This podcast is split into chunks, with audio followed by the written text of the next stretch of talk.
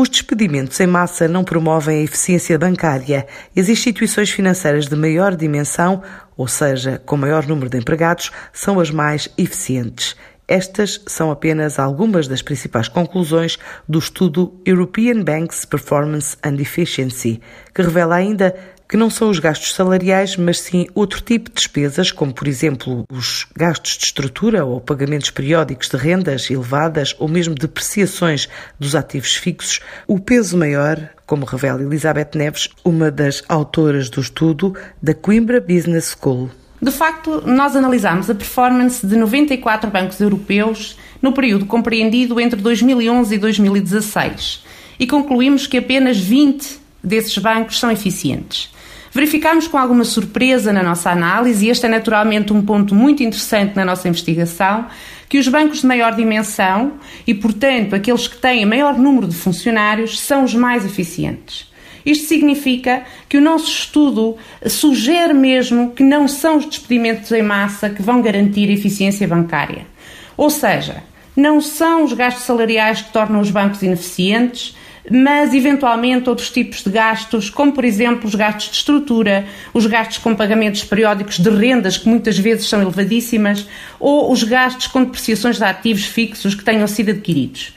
Uh, na nossa opinião, estes serão os custos que a banca da zona euro tem que controlar para se tornar mais eficiente.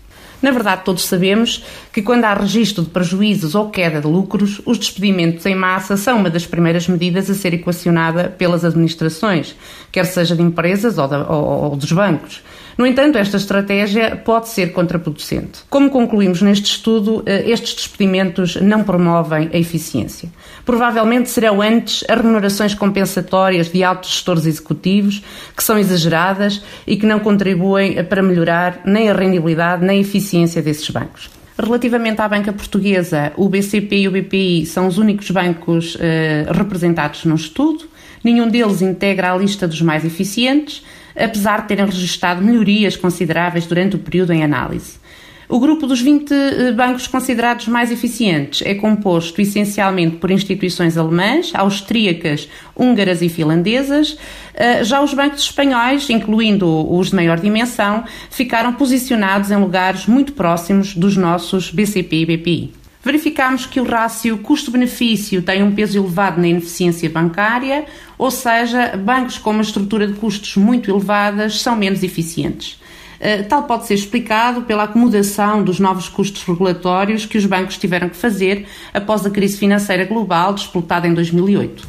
Eh, no período pós-crise, os pequenos bancos tiveram mais dificuldades financeiras devido à inadequação de capital, às necessidades e à falta de margem de segurança financeira, Nessa medida, os bancos com menos prejuízos tornaram-se mais eficientes, o que faz com que esta análise ganhe agora um especial destaque com a pressão que a banca está de novo a enfrentar agora na sequência da pandemia da Covid-19. Este é um estudo sobre eficiência e atuação bancária. Conclui ainda haver custos para lá de despesas com pessoal que a banca da zona euro tem de controlar para se tornar mais eficiente. Depois de analisados 94 bancos europeus entre 2011 e 2016, num universo em que apenas 20 foram considerados eficientes.